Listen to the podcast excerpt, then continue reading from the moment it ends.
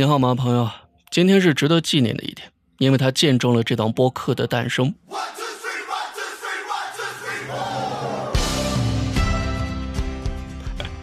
余华在《活着》这部小说里有一句话是这样说的：“生于尘埃，溺于人海，死于理想高台。”这句话很丧啊，但是却描绘了大多数人的一生。越过山川。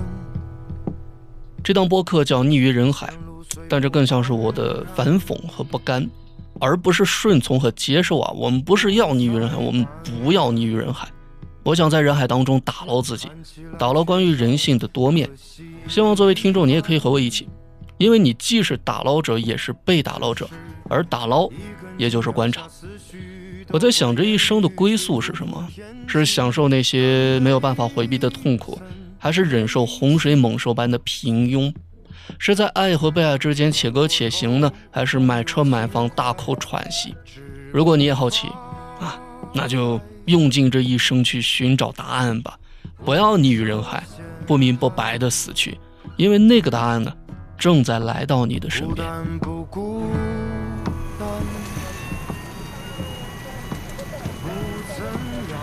我没有看见火灾，我看见的是楼房发火。我没有看见地震，我看见的是大地在蹦迪啊，蹦蹦蹦，沙卡拉卡。就正如人们没有看见真相，看见的是小狗狂吠，哎，很有深意的一句话呀，大家可以细细品味。年纪轻轻就知道装睡，装什么呀？听说他觉得自己是个圣人。这种人，快去死吧！不曾仰望。那么，如果用一句话来介绍这档播客的话呢？那我会说，这是一档关于人的播客。美是要去发现的呀，因为丑陋遍地都是。但是又很讽刺的一点是，人们往往却又对这些丑陋视而不见。最简单的一撇一捺，是吧？成就了复杂的你和我。咱们一起将视角聚焦于人，是别人也是自己，那个不完美的自己，那个自私、怯懦甚至又虚伪的自己。我觉得你是有必要认清自己的。这样的话呢，我们才能更好的去看待别人。包容别人，我不想把自己和我这档节目搞得特别深沉啊，装作特深沉有内涵、多么高级的一档节目。事实上，我也做不到这个样子。甚至这档节目会在很多人看来是肤浅的、封闭的、自我的。这里没有学术干货啊，我教给不了你什么知识，教给不了你什么技能，只有故事的分享，还有我态度的表达。当然啊，会主观，甚至是片面。但我觉得这正是咱们飘荡于这个人海间的一叶扁舟。如果没有了这些主观甚至片面的表达，可能我们就掉入人海，随波逐流了呀。所以我们需要个性化的表达，需要成为那个人群中特别的自己，在当下这个人云亦云的这个社会风潮里面，做回不甘于人海的自己，握紧你手中的船桨吧，别掉入人海，然后随波逐流，泯然于世。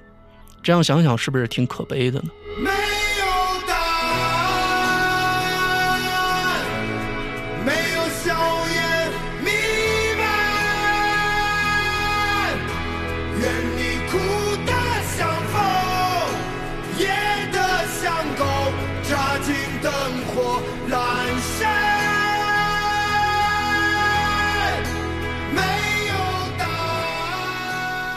如果说我对这世间的人们有一个期待，那就是希望大家都能够止于肉体的沉沦，找到热烈的灵魂，御风吹风，御海听海。我会像个武士一样流浪，也会像一条野狗歌唱。在今天啊，我对着麦克风说出这句话，我希望十年或几十年之后的那个催化剂不要打了我的脸。我知道有很多人都没有听懂刚才我说了些什么，啊，啰啰啰啰啰啰。也不知道你这播客到底讲什么的呀？乱七八糟的，不重要，也没什么特别的，反正就是一档同样普通的声音节目。关于我呢，啊，我也就不来什么自我介绍了，毕竟几个标签或者几句话不足以还原一个真实的人。那么就在之后的节目当中，我们慢慢了解吧。毕竟啊，当你都没有耐心去倾听和了解一个人的时候，你凭什么说你喜欢这个人，或者又凭什么去讨厌这个人呢？在我这档节目里不会给你上课，还有剖析人性。我没有那个资历和所谓专业的学识，我们我们所有的节目都是围绕着人围绕着人去讨论的，但是我不会给你剖析人性，说指出人性的弱点什么的，我做不到，我没那本事。我认为和朋友之间观点的分享、碰撞以及共同沉浸式的思考，未必就逊色于听专家和智者讲话了呀。而我呢，啊，我催化剂，愿意做陪你一起分享个性观点的那个朋友。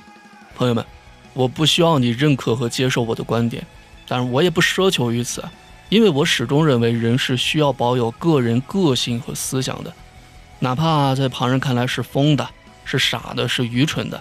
但是在我看来，那也好过所有人都是一致的思想和观念。我觉得如果有那样一天，那是教育的失败。人性是多面的，世界是需要丰富的。总是想要去说服别人和总以为自己什么都对的人，我可以大言不惭说，我认为这是最愚蠢的人。这是这个播客的第一个音频，正如我刚才表达的是我在这档播客当中的第一个态度。我认为我们应该自我，但不应沉溺于自我。我们应该自信，但更应该心存谦逊、谦卑。我们应该表达，但是不应说教和试图让所有人的思想与你趋同一致。最后，送给各位一首诗：楼房不知道人会从他身上跃下，河流不知道人会在他的身体里溺死，而人却什么都知道。又假装不知道，好吧，这里是溺于人海，我是崔阿季，感谢你的收听，感谢齐白石。越过山川，前路若不盎然。